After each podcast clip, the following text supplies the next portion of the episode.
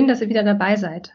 Ich bin Christina und ihr seid hier im Podcast BFAB Care, alles rund um Skinpicking, Trichotillomanie und Co. Ja, und heute erwartet euch hier eine Folge, von der ich weiß, dass die Inhalte für viele von euch sehr wichtig sind. Denn ich habe heute Dermatologin Dr. Sandra Hanneken zu Gast und darf ihr heute viele eurer Fragen zum Umgang mit der eigenen Haut stellen. Sandra ist Fachärztin für Dermatologie in Düsseldorf und befasst sich insbesondere auch mit der Schnittstelle zwischen Haut und Psyche, also der sogenannten Psychodermatologie.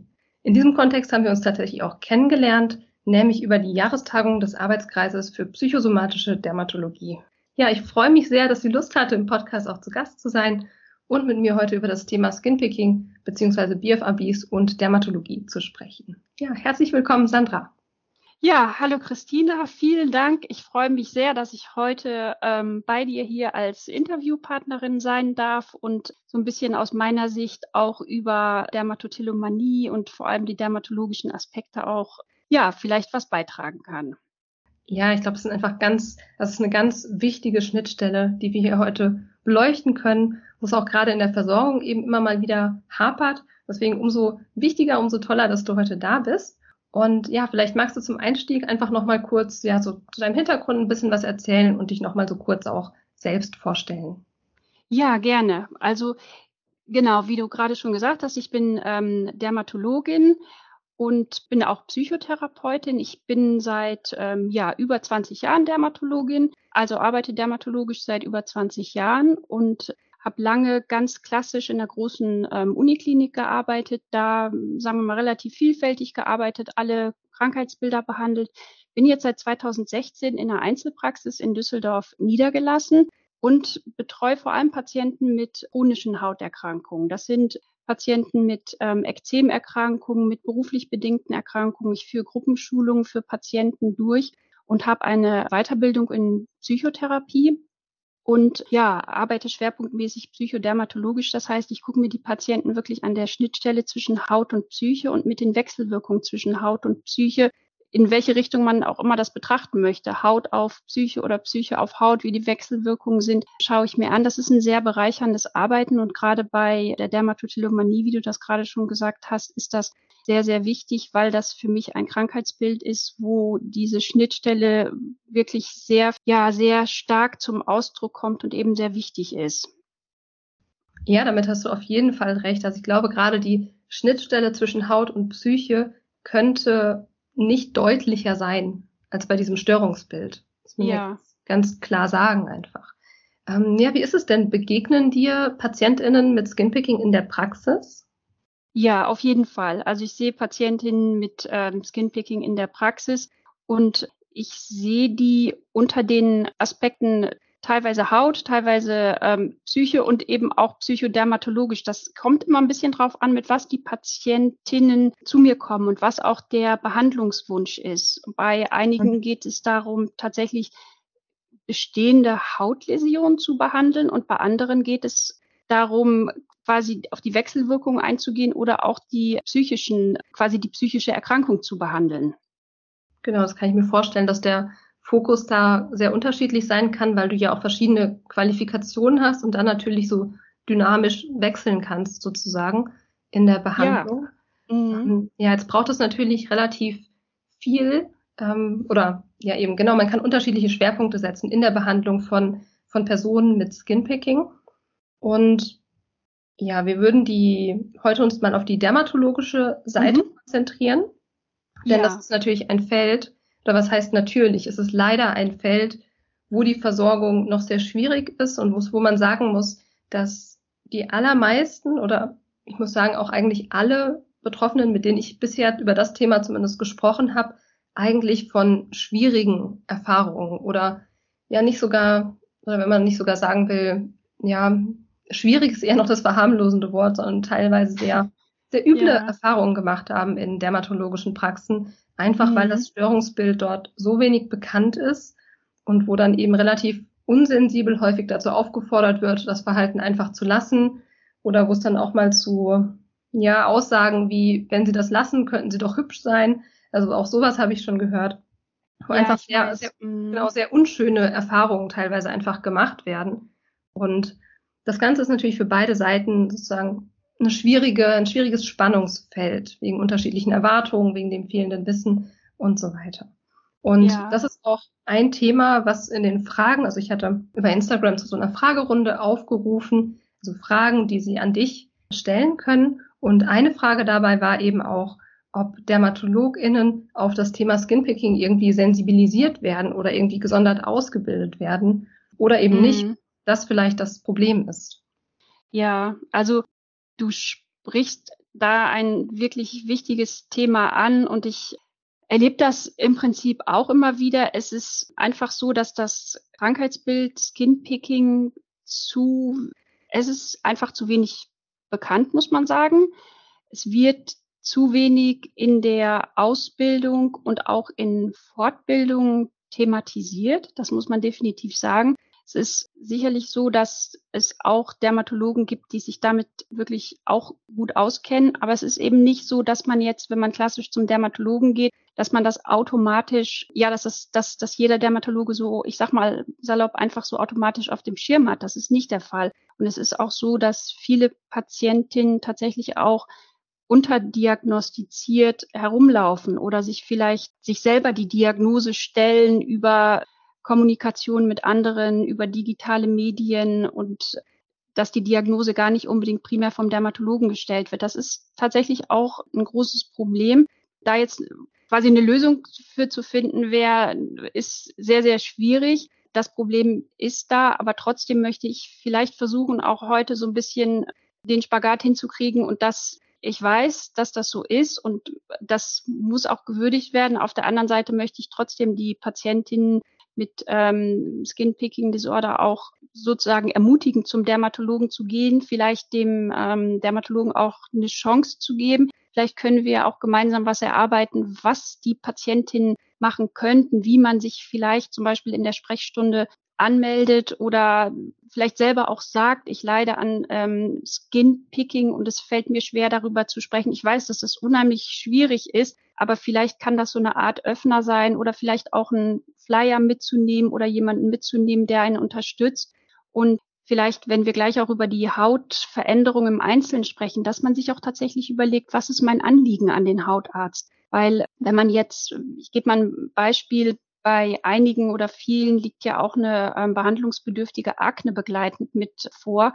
Und man kann zum Beispiel in einer normalen Sprechstunde nicht unbedingt erwarten, dass man sagt, man behandelt jetzt die Akne und Skinpicking zusammen. Das wird allen Zuhörern und uns ist das klar, dass das nicht so einfach geht. Aber wenn ich ein, eine Skinpicking-Erkrankung habe und habe ähm, sozusagen zugrunde liegend eine Akne, dann ist die Akne ein alleiniger Behandlungsgrund, der mich zum Hautarzt führt und der auch ein absolut gerechtfertigter und indizierter Behandlungsanlass ist, weshalb man zum Hautarzt gehen kann und auch gehen sollte. Und dann kann man vielleicht das mit dem Skinpicking erstmal vielleicht in einem Nebensatz thematisieren, aber man hat seine Akne behandelt bekommen. Ich weiß nicht, ob das rübergekommen ist, was, was ich damit meine.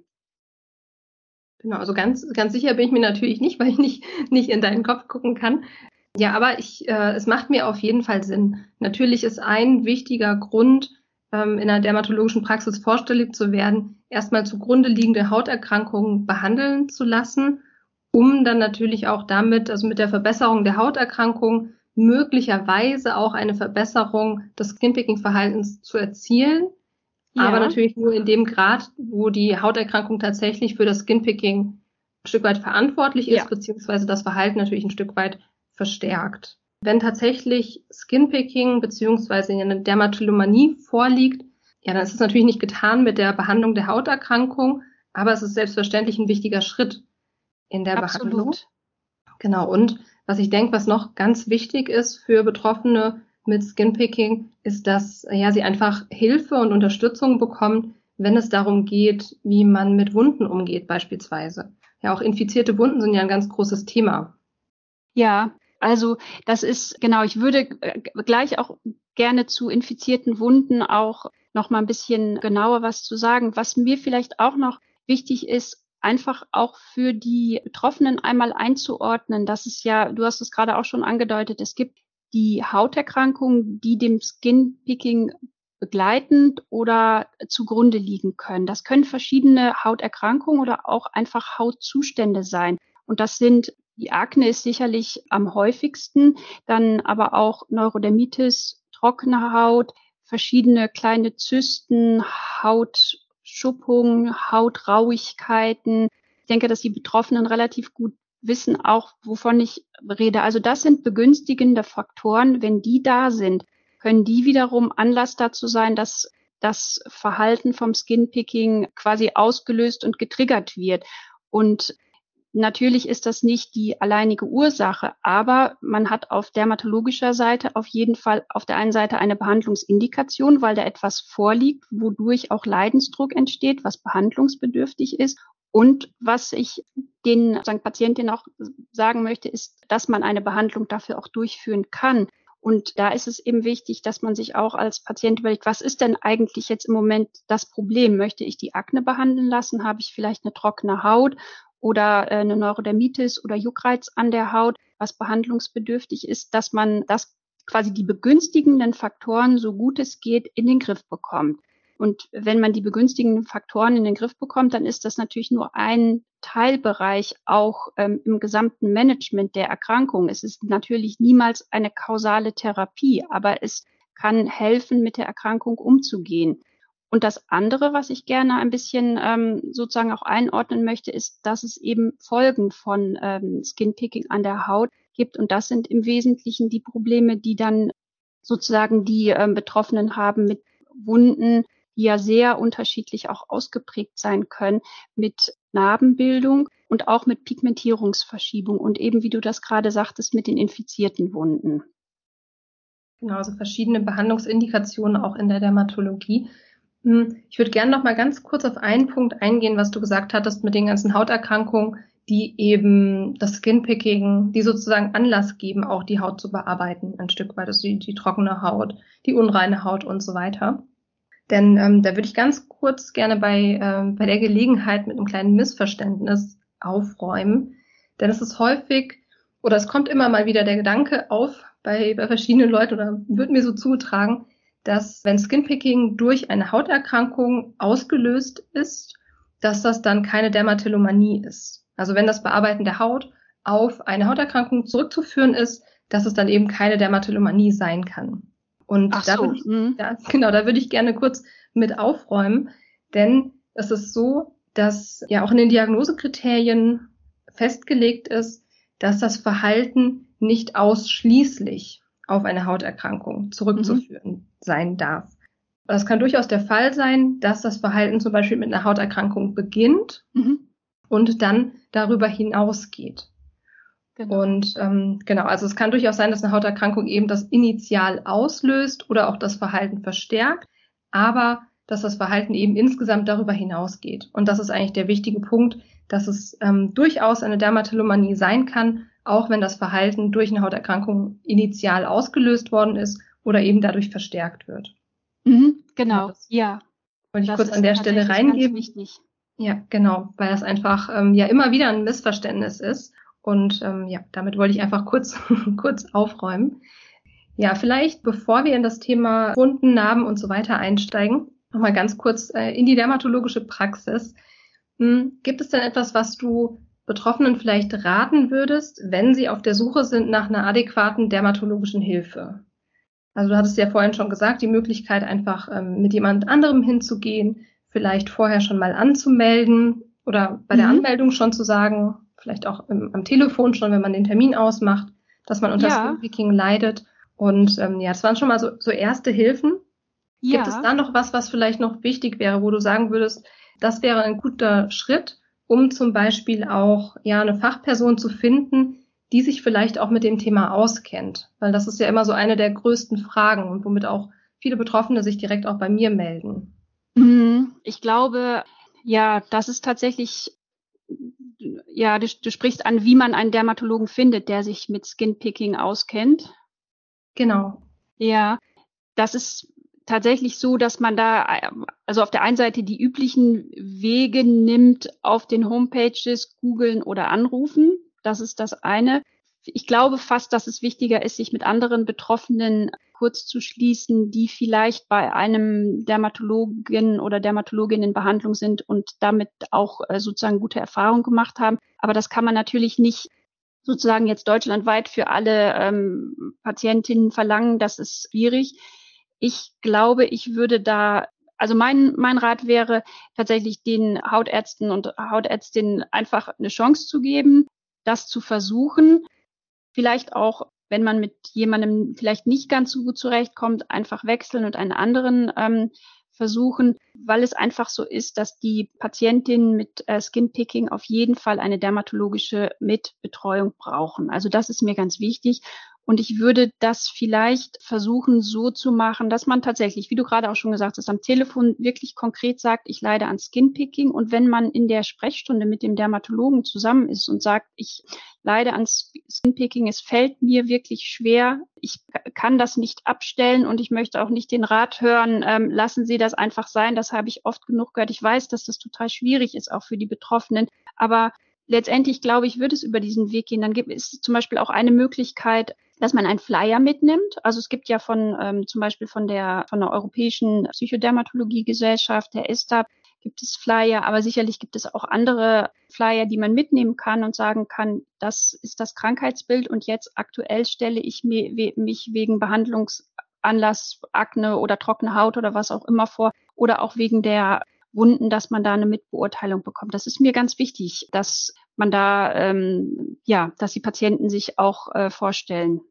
Mhm, danke, danke dir nochmal für die Ermutigung auch an die, an die ZuhörerInnen, denn das ist tatsächlich, ja, glaube ich, ein großes Problem, dass die Personen vielleicht mal eben eine schwierige oder wirklich, wirklich blöde Erfahrung gemacht haben und dann eben sehr demotiviert sind und dann lieber nicht mehr zum, in die Dermatologie gehen, einfach um das zu vermeiden. Ähm, und weil sie irgendwie ja. nicht so sehr immer die Hoffnung haben, da, da tatsächlich jemanden zu finden. Aber das finde ich nochmal gut, dass du einfach ja dazu aufrufst, da tatsächlich auch ja sich nochmal dahinter zu klemmen und zur Not dann vielleicht auch zu zwei oder drei Hautärzten zu gehen, ja. um einfach jemanden zu finden, bei dem die Wellenlänge auch stimmt. Und das ist ähm, ja.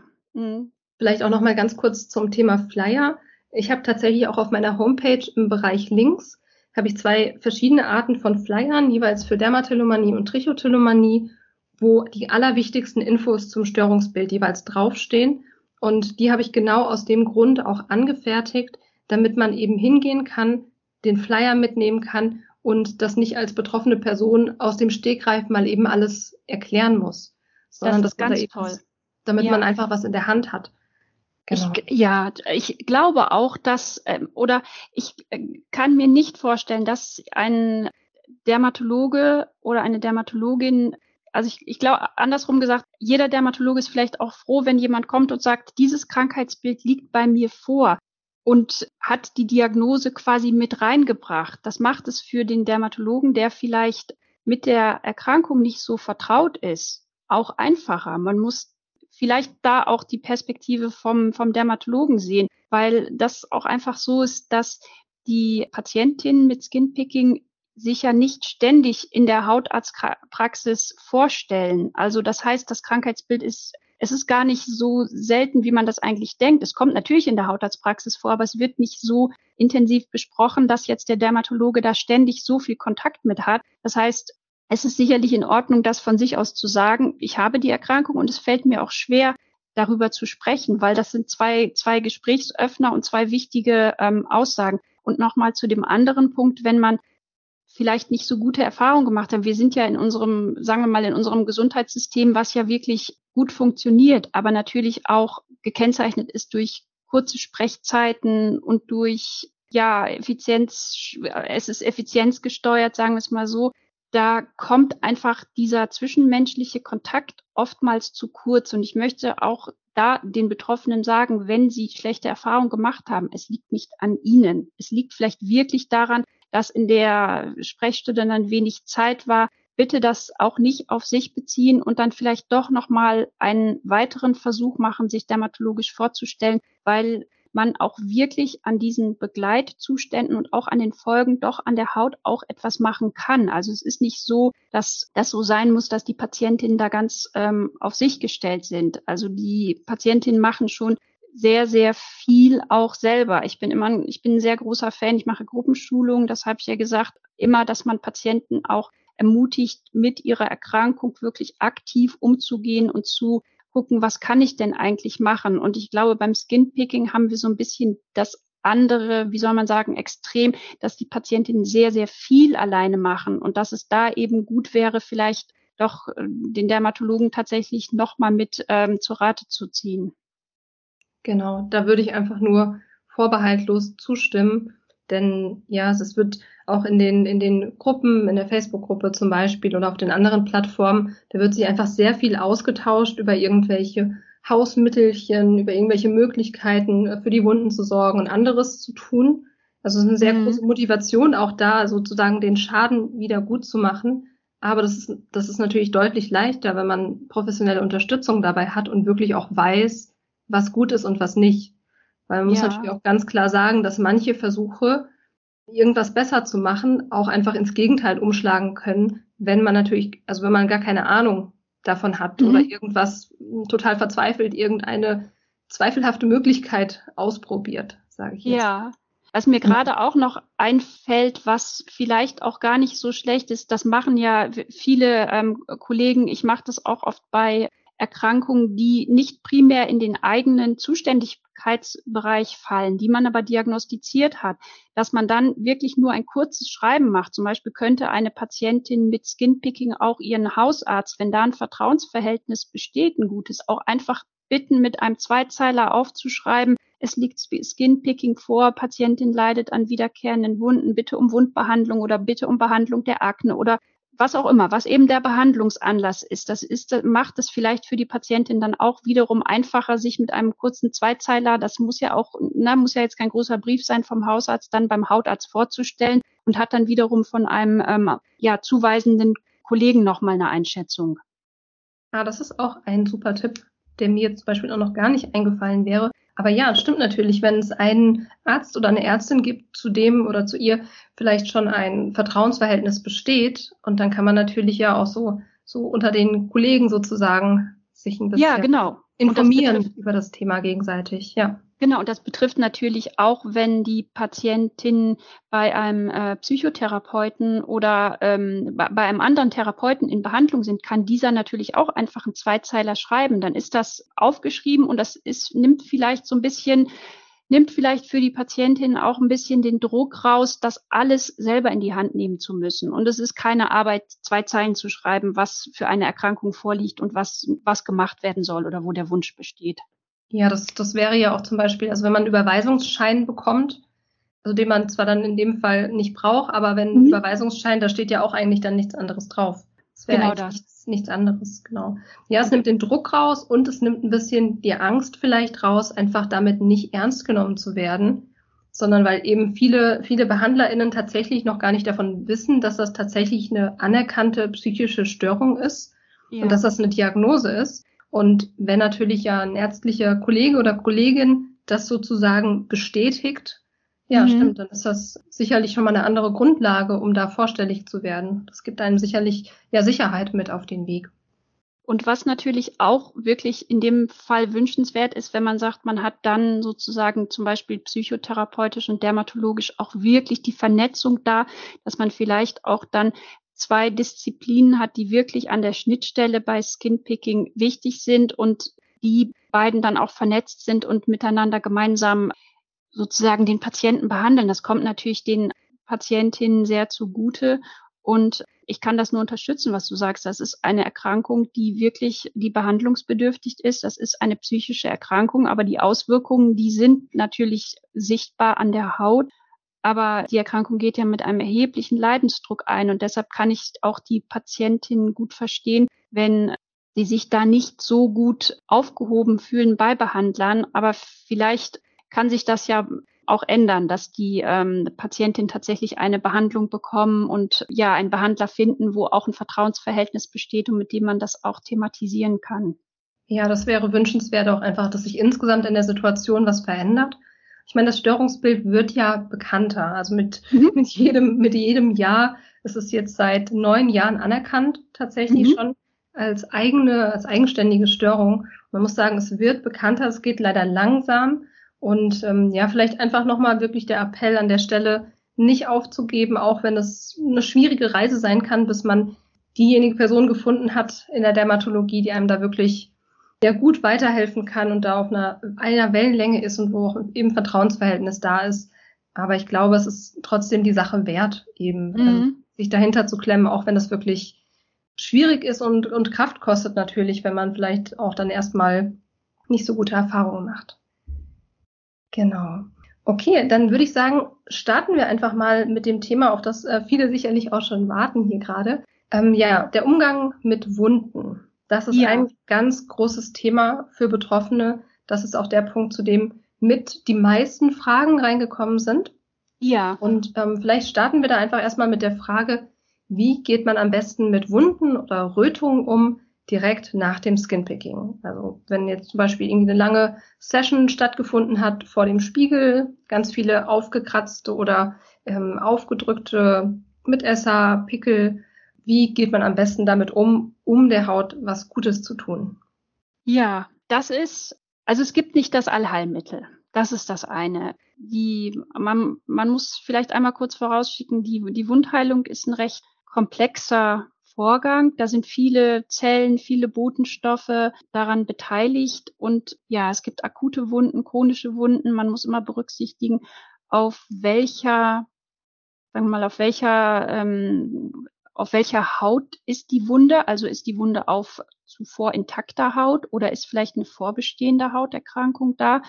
Ich habe bei Patientin mit ähm, Skinpicking oftmals das Gefühl, dass tatsächlich weniger mehr ist. Also man muss nicht extremst viel machen. Es gibt bei der Wundbehandlung einige Sachen, die man ähm, beachten sollte. Und zwar das eine ist, sind quasi ganz normal hygienische antiseptische Maßnahmen. Das heißt, das hört sich jetzt komisch an, aber wenn ich an die Haut drangehe, dann sollten tatsächlich die Finger sauber sein. Das hört sich jetzt total banal an, aber es ist ja einfach so, dass oftmals Wunden bakteriell superinfiziert sind. Superinfiziert bedeutet auf einer vorbestehenden ähm, Hauterkrankung oder Wunde sammeln, siedeln sich Bakterien an, die dann Krankheitswert bekommen. Und das sind dann oftmals ähm, Staphylokokken zum Beispiel, also bestimmte ähm, Hautkeime, die können dann so gelbliche Belege machen und können auch nässen. Und wenn das irgendwo auf der Haut da ist, das ist jetzt egal, welche Körperstelle das ist, und ich gehe da mit den Fingern dran. Das sind aber auch, das sind übrigens jetzt nicht nur ähm, sozusagen Informationen für Patienten mit Skinpicking. Das würde ich genauso einem anderen Patienten, der eine super infizierte Wunde hat, genauso sagen. Also wenn ich eine gelblich belegte, vielleicht auch riechende Wunde habe und das ist gelblich belegt. Und dann gehe ich mit den Fingern drauf und äh, komme damit dann an andere Stellen der Haut, die vielleicht an der Oberfläche auch nicht mehr intakt sind, weil irgendetwas da los ist, eine andere Hauterkrankung oder aufgekratzt. Dann können sich an dieser anderen Stelle wiederum leichter Bakterien ansiedeln.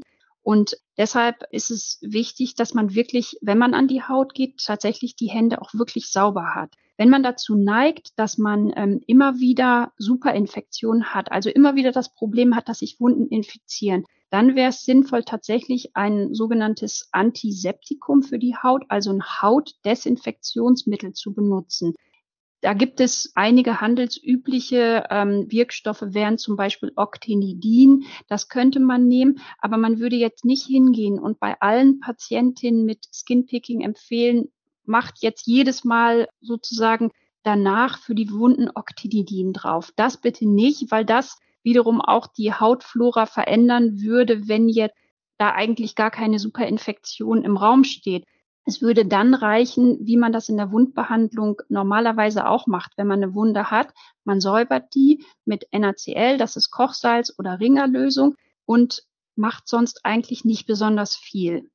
Weniger ist manchmal mehr. Das meine ich damit, weil beim Skinpicking die Haut ja durch, durch, sagen wir mal, die mechanischen Reize ohnehin eine Störung der Barriere und ja, ein, eine Schädigung erhalten hat. Und die Patientinnen mit Skinpicking haben ja nicht primär eine Wundheilungsstörung, sondern die Wundheilung bei den Patientinnen ist ja in Ordnung. Das heißt, es sollte sollte die Haut auch so wie bei einem anderen Patienten ganz normal abheilen können. Das finde ich ganz wichtig. Natürlich gibt es so Faktoren wie, wenn man jetzt ähm, davon ausgeht, dass bei ähm, Patienten mit einer psychischen Erkrankung und mit ja mit einem hohen Stresslevel ja auch die ähm, sozusagen Stress Achse aktiviert sind und ähm, aktiviert ist und dass dadurch unter Umständen die Wundheilung vielleicht nicht so ist wie bei jemandem, der nicht so einen aktivierten, ähm, eine aktivierte Stressachse hat. Das ist schon da, aber, aber ich würde jetzt nicht primär bei Patienten mit Skinpicking davon ausgehen, dass die, dass die eine Wundheilungsstörung haben. Also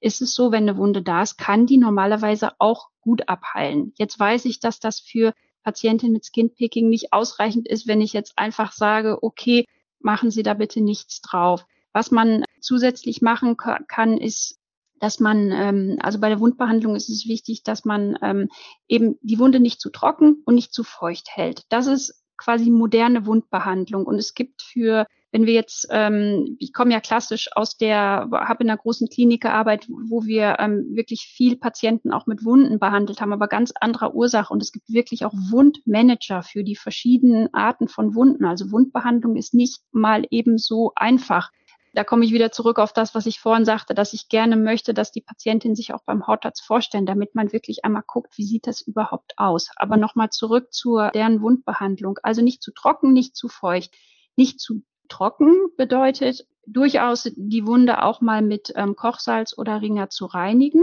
Wenn man jetzt nur eine Kompresse drauf macht zum Beispiel, dann wird das irgendwann relativ trocken. Das heilt natürlich auch ab.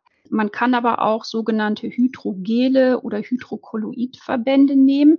Die sind eigentlich optimal, weil die nach einem sogenannten ähm, feuchten Wundbehandlungsprinzip funktionieren, was man auch gut auf den Wunden ja, auf den Wunden belassen kann. Die sind fettfrei und basieren auf Wasser und spenden halt auch ein ähm, feuchtes Wundklima, was gut ist. Jetzt ist es aber so, dass diese sind ähm, ja professionelle ähm, Wundverbände oder auch Hydrogele, die sind auch wirklich nicht günstig. Ich würde jetzt nicht einfach hingehen als Patient und sagen, ich kaufe mir die jetzt alle, weil das ich würde das wirklich auch angucken lassen von einem Dermatologen, gucken, was kann ich denn da sinnvoll machen? Was ist das für eine Region des Körpers auch? Welche Wunde braucht was? Wie groß ist die? Ist die oberflächlich? Dann brauche ich da normalerweise, außer vielleicht ein bisschen Desinfektion, wenn es erforderlich ist, oder sauber machen, brauche ich tatsächlich nicht viel.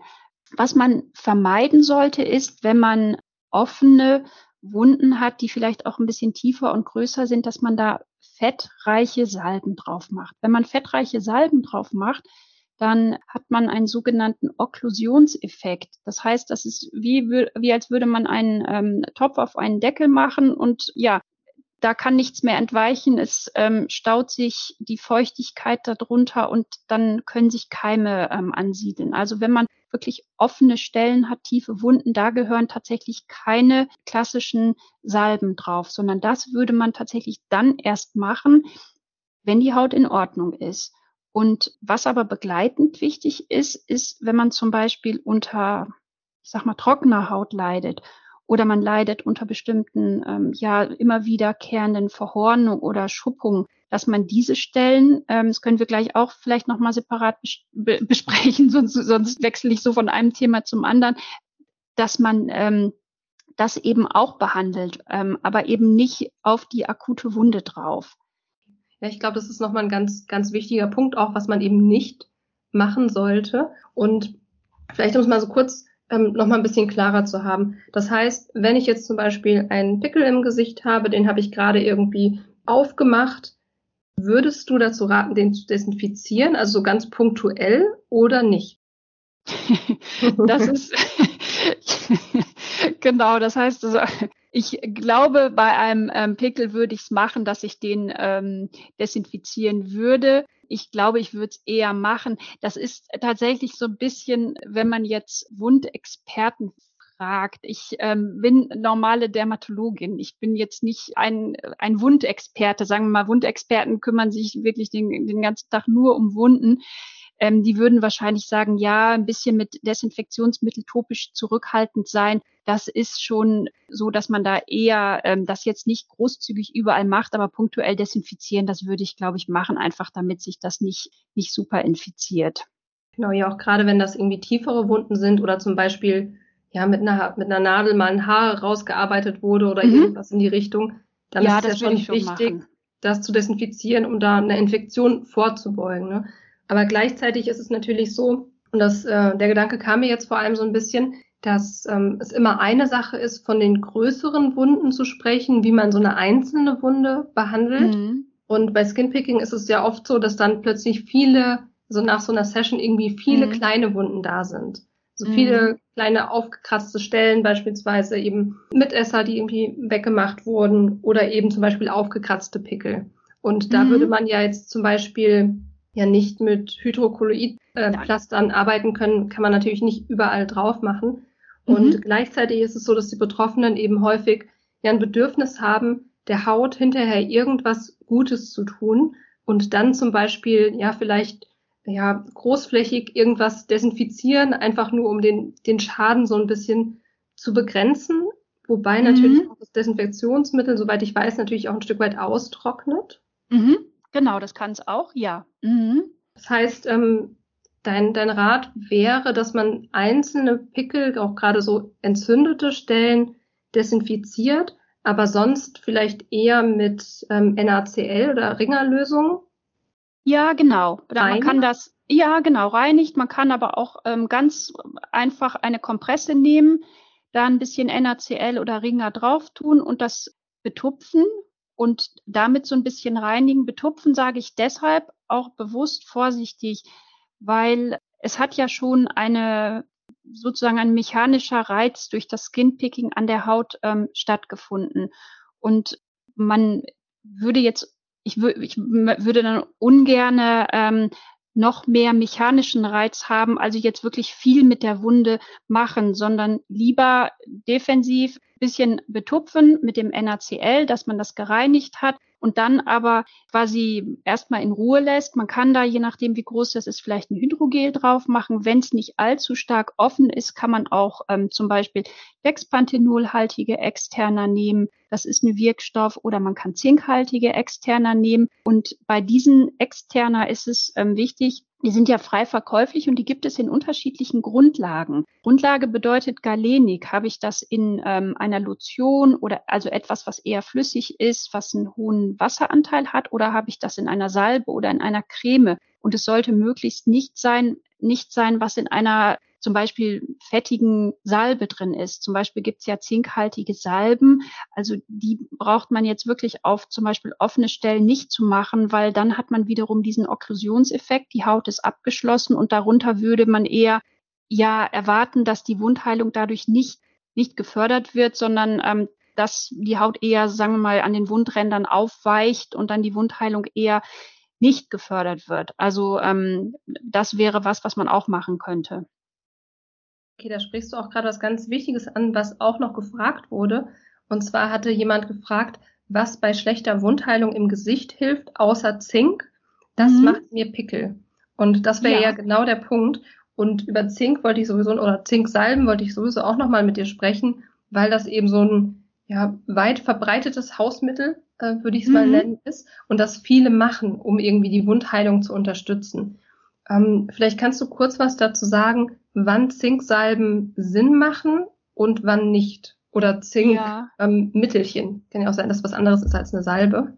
Also genau, Zink kann man ähm, unterstützend bei ähm, Hautdefekten auf jeden Fall einsetzen. Es hat ähm, antientzündliche und auch gute antientzündliche Eigenschaften. Ja, definitiv ist als Inhaltsstoff gut. Man kann aber natürlich da auch nicht jetzt von erwarten, man benutzt Zink in einer entsprechenden Grundlage und das löst jetzt alle meine Probleme, wenn eine Wunde nicht gut heilt. Das ist einfach nicht so. Das ist ein unterstützender Aspekt in der, in der Wundtherapie. Zink hat aber auch die Eigenschaft zum Beispiel als Salbe, dass es so eine Art ähm, Barriereschutz ist. Das bedeutet, wenn ich an der Haut, ich sag mal, oberflächliche Risse habe, das ist aber etwas, was ich beim Skinpicking ja gar nicht habe, dass die Haut dann quasi vor weiteren ähm, Einwirkungen wie Wasser oder so etwas geschützt wird. Also zum Beispiel die klassische Zinksalbe, die würde man zum Beispiel bei, bei Säuglingen im, im Po-Bereich, bei einer Windeldermatitis, also Entzündung im Bereich äh, der Windelregion anwenden, um da die Haut vor einer zusätzlichen, man nennt das Mazeration, Aufweichung durch ähm, Urin und so weiter äh, zu verhindern. Das ist so eine klassische Indikation für Zinksalbe. Und da nutzt man eben die Salbe, weil es fettig ist, Inhaltsstoff Zink, weil der antientzündlich ist und das eben auch gut funktioniert oder beziehungsweise Zinksalbe oder Paste ist das in dem Fall, was man im Windelbereich benutzt. Jetzt gibt es aber auch zinkhaltige Externer, die vielleicht, äh, die nicht in der Salbe oder in der Paste sind und die eben in einer ähm, sozusagen leichteren Galenik sind und die könnte man bei oberflächlichen, bewusst gesagt, bei oberflächlichen Defekten an der Haut anwenden.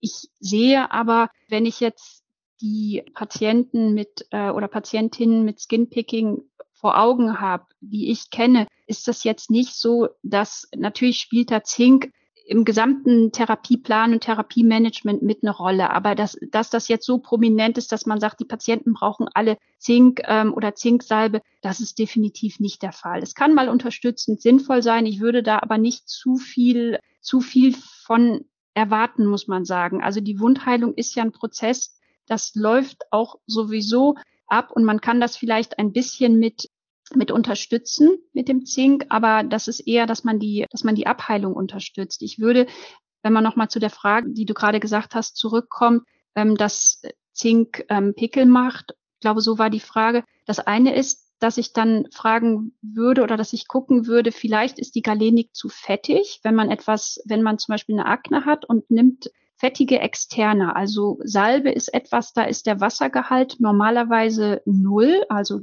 das ist eben sehr fettig und wenn ich das auf eine Aknehaut drauf mache, dann ja, kann die Haut nicht atmen und die Akne wird unter Umständen schlechter. Das heißt, ich würde, wenn mir jemand sagt, Pickel und zinkhaltige Salbe, würde ich sagen, okay, das verstehe ich auch, weil ich das vom Mechanismus Akne und zinkhaltige Salbe auch verstehe. Dann würde ich gar nicht unbedingt in die Richtung denken, das ist eine schlechte Wundheilung, sondern ich würde diese dermatologische, ja, das Externum, was da angewendet wird, vielleicht umstellen auf etwas anderes.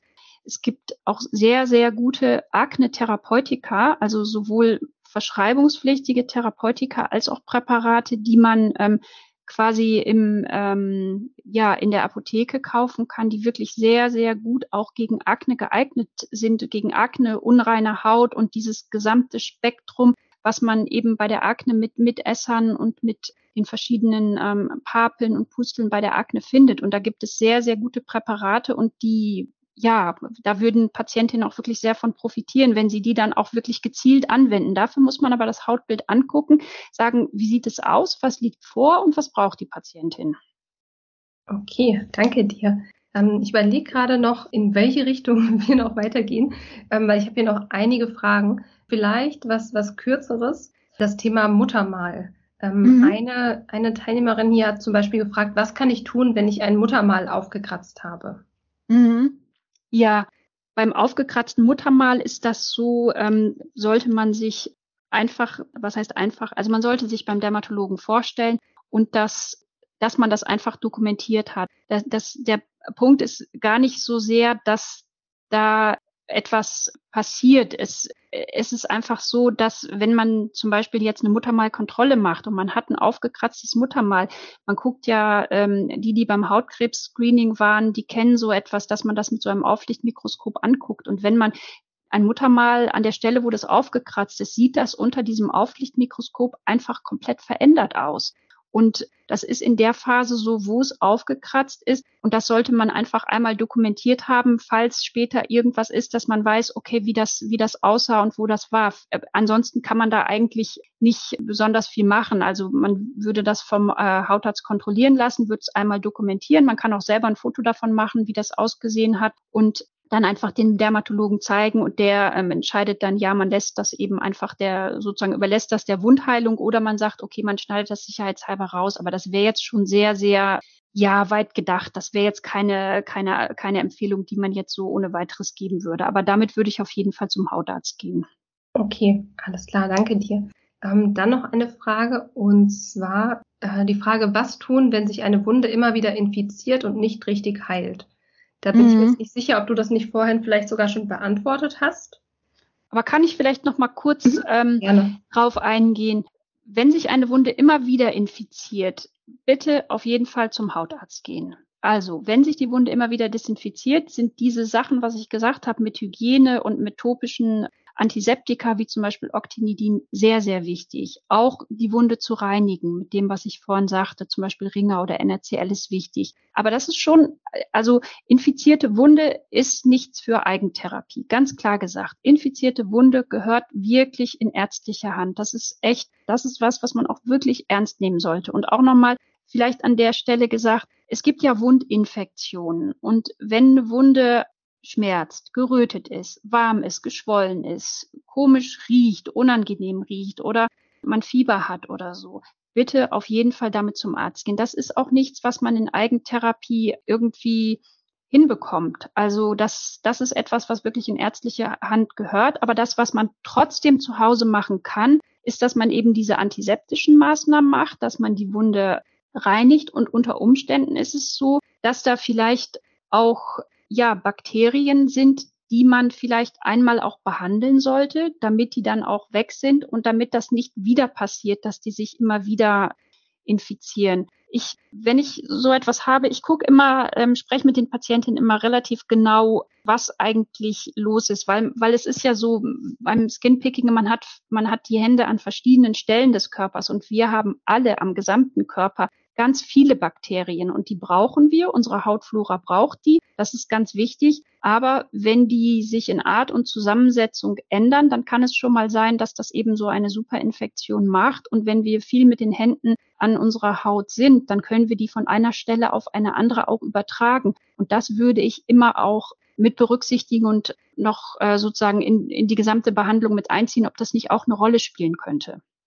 Ja, das ist nochmal ein wichtiger Punkt. Und ähm, was ich vorher nämlich auch noch als Gedanke hatte, die Schwierigkeit ist natürlich, dass dieses Verhalten, die eigene Haut zu bearbeiten, nicht immer bewusst stattfindet, sondern es, mhm. das geht eben oft automatisch los, geht unbewusst los, wenn die Person gerade am Schreibtisch sitzt und arbeitet oder beim Autofahren oder auf der Couch, wo natürlich die Hände vorher nicht gewaschen sind. Nicht gewaschen mhm. sind, wo, wo nichts irgendwie steril ist, so dass die Anweisung sozusagen, das nur mit, mit sauberen Händen zu machen, natürlich ihre Grenzen hat und ja, nicht immer natürlich. umgesetzt werden kann, was aber natürlich im, im Umkehrschluss bedeutet, dass auch einfach ja, Bakterien in die offenen Wunden hineingelangen können, relativ mhm. einfach.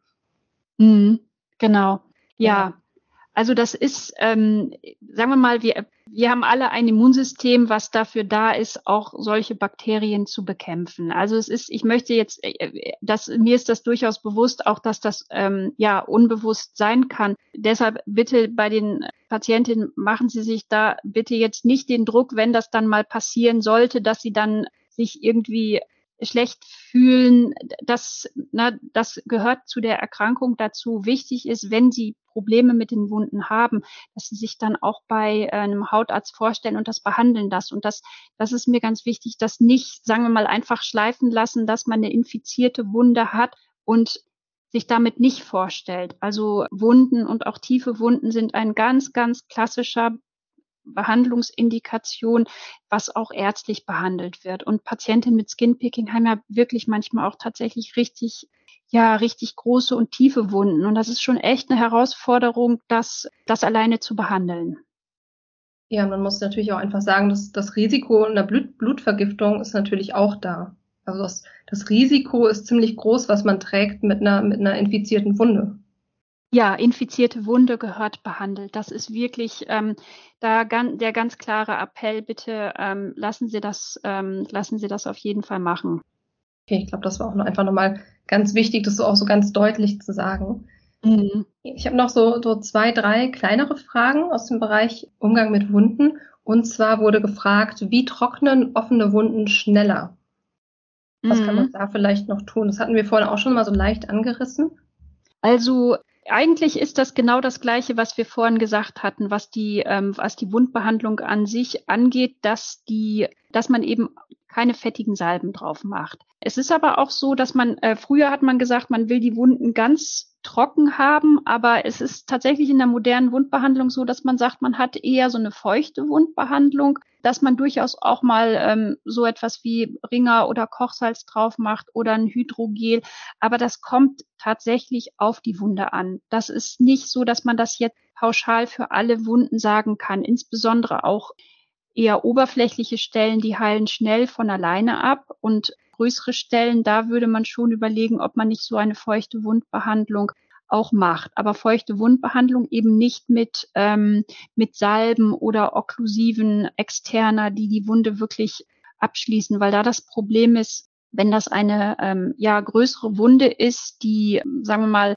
ja natürlich auch einen Wundrand hat und wenn man da etwas ähm, Verschließendes drauf macht, dann kann das eben auch sein, dass die ähm, Wundränder dann aufweichen und dass dieses Aufweichen dann wiederum ähm, Ausgangspunkt für ja für eine schlechtere Wundheilung ist.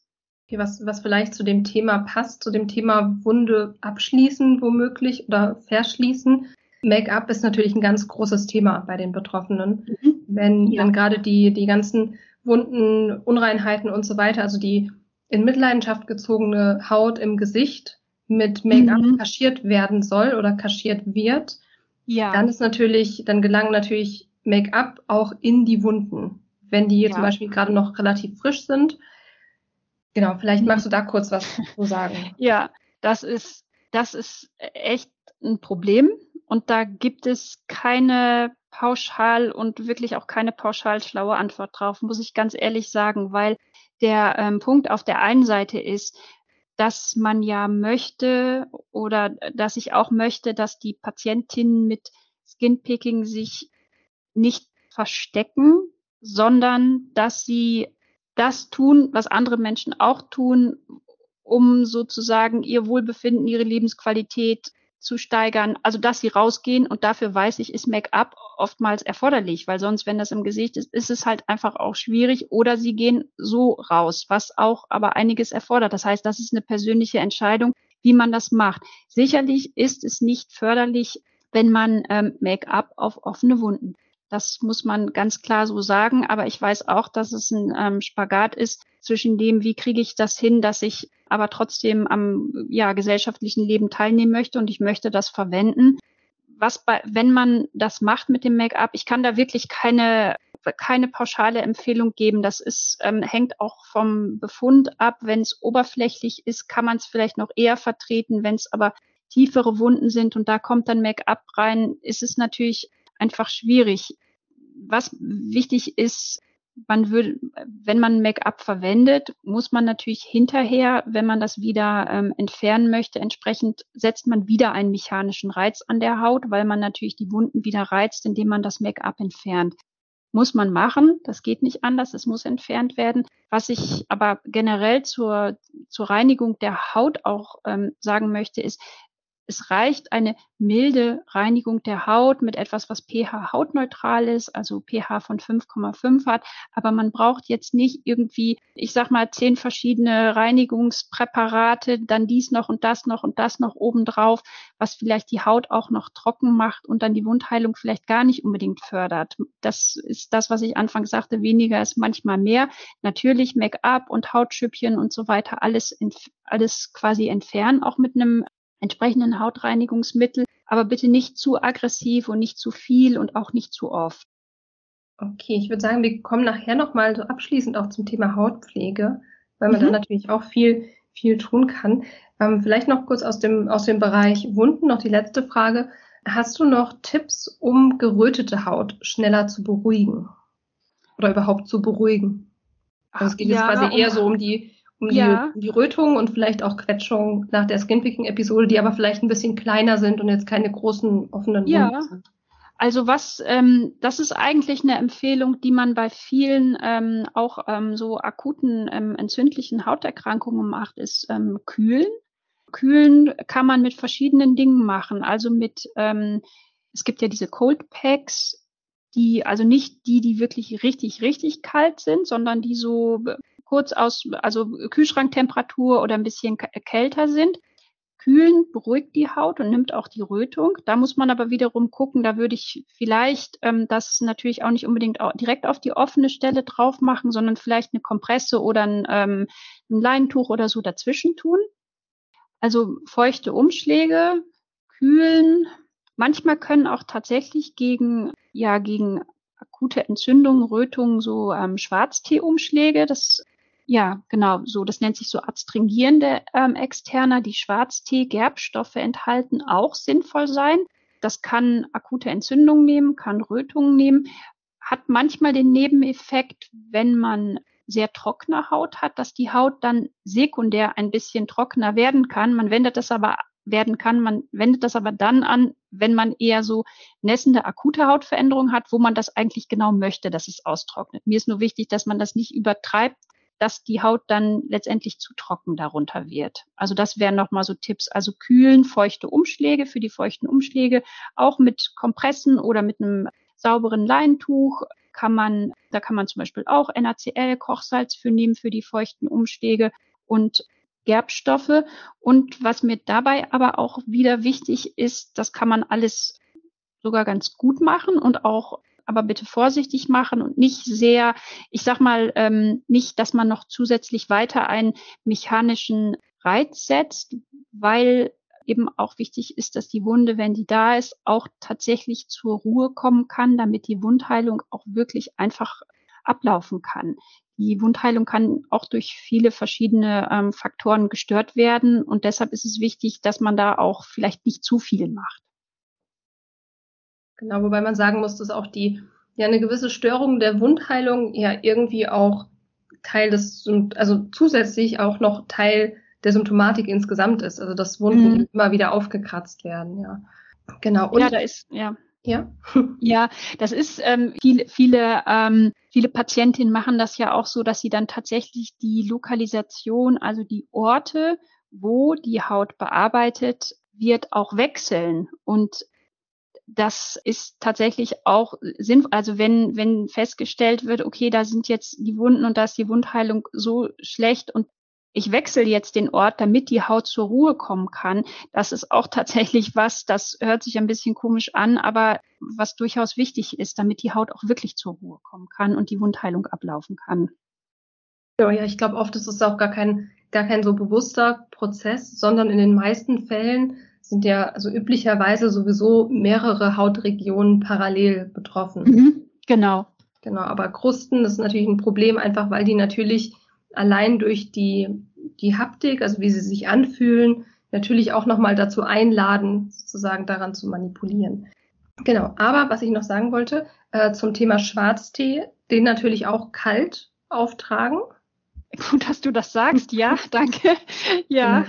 Und genau, was du auch gesagt hast, dass auch, dass, ähm, dass es eben trocknend wirkt. Also man sollte sich jetzt nicht jeden Abend irgendwie das Gesicht so mit, mit einem starken Schwarztee waschen, sondern das wäre auch was, was man eher punktuell zum Beispiel benutzen würde. Ja, genau. Also das ist äh, konkret ganz äh, einfach so, dass man ähm, sich den äh, quasi ganz regulär schwarzen Tee, möglichst nicht den duftstoffhaltigen, also wo noch alle möglichen, ähm, ich sag mal, Aromastoffe drin sind, sondern einen aromastofffreien Schwarztee kauft, sich den ganz normal, eine, sagen wir mal, eine, eine, eine Kanne Schwarztee macht, den abkühlen lässt und dann kann man den zum Beispiel in den Kühlschrank stellen, hat seine Kompressen da und wenn man das dann braucht, nimmt man das, wie du gerade gesagt hast, punktuell auf die Kompresse und betupft die einzelnen Stellen auch durchaus hintereinander, mehrfach hintereinander ein bisschen damit und ähm, hat dann gleichzeitig diesen kühlenden Effekt dadurch, dass der Schwarztee im Kühlschrank war und gleichzeitig eben auch das austrocknende, adstringierende durch den Schwarztee.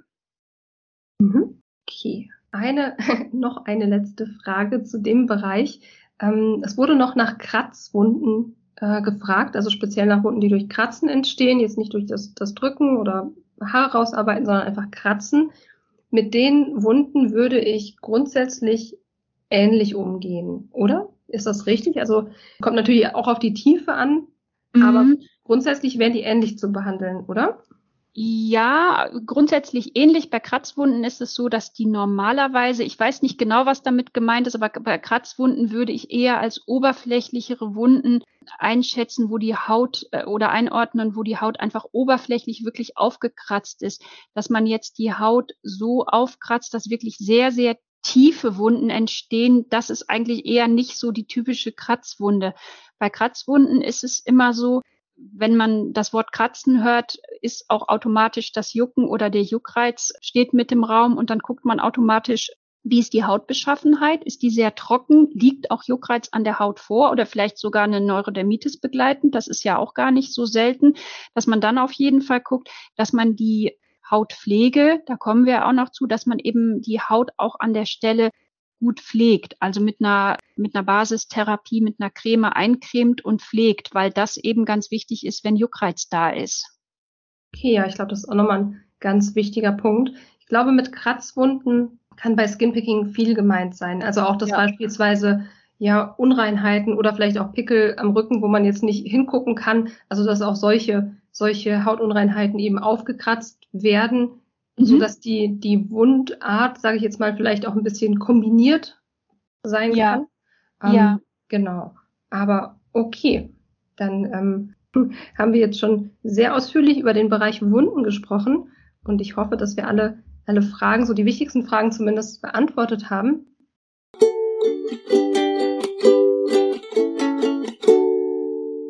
So, ihr Lieben, das war also jetzt der erste Teil des Interviews mit Dr. Sandra Hanneken zum Thema Umgang mit der eigenen Haut, Umgang mit Wunden bei Skinpicking.